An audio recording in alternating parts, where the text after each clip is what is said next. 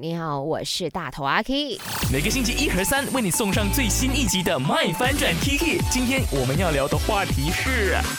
你变了，你变了，你变了。今天我们聊的话题就是，你有没有对你身边的任何一个人讲过这句话？你变了，以前你不是这个样子的。你对谁说？为什么会讲出这句话呢？我面前有这一位冰云，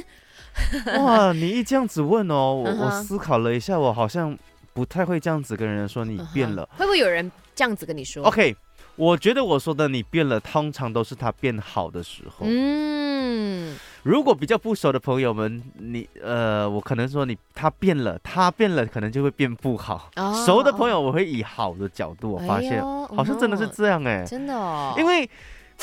可能熟的朋友你常常见到他，是是是它的变化如果真的变好很多的话，其实你会觉得你会 feel 得到的。对对对就有一个对对朋友可能他一直失业了很久，他突然间有了工作，嗯然后他发我发现他开始呃不像以前这么样的颓废，讲话是没有这么样的负能量的时候，嗯哼我就会跟他说：“哎，你变了，哎你很好像很喜欢这份工作哦。”这样子。哦，嗯欣赏的那个角度，对、你，你这个话题可能也会问情侣吧？你变了，你以前比较贴心，你现在不贴是心。是是，我觉得说情侣哦，如果经常讲这种你变了你变了的话，真的是你其实也要自己检讨自己啊。蛮险的， 对，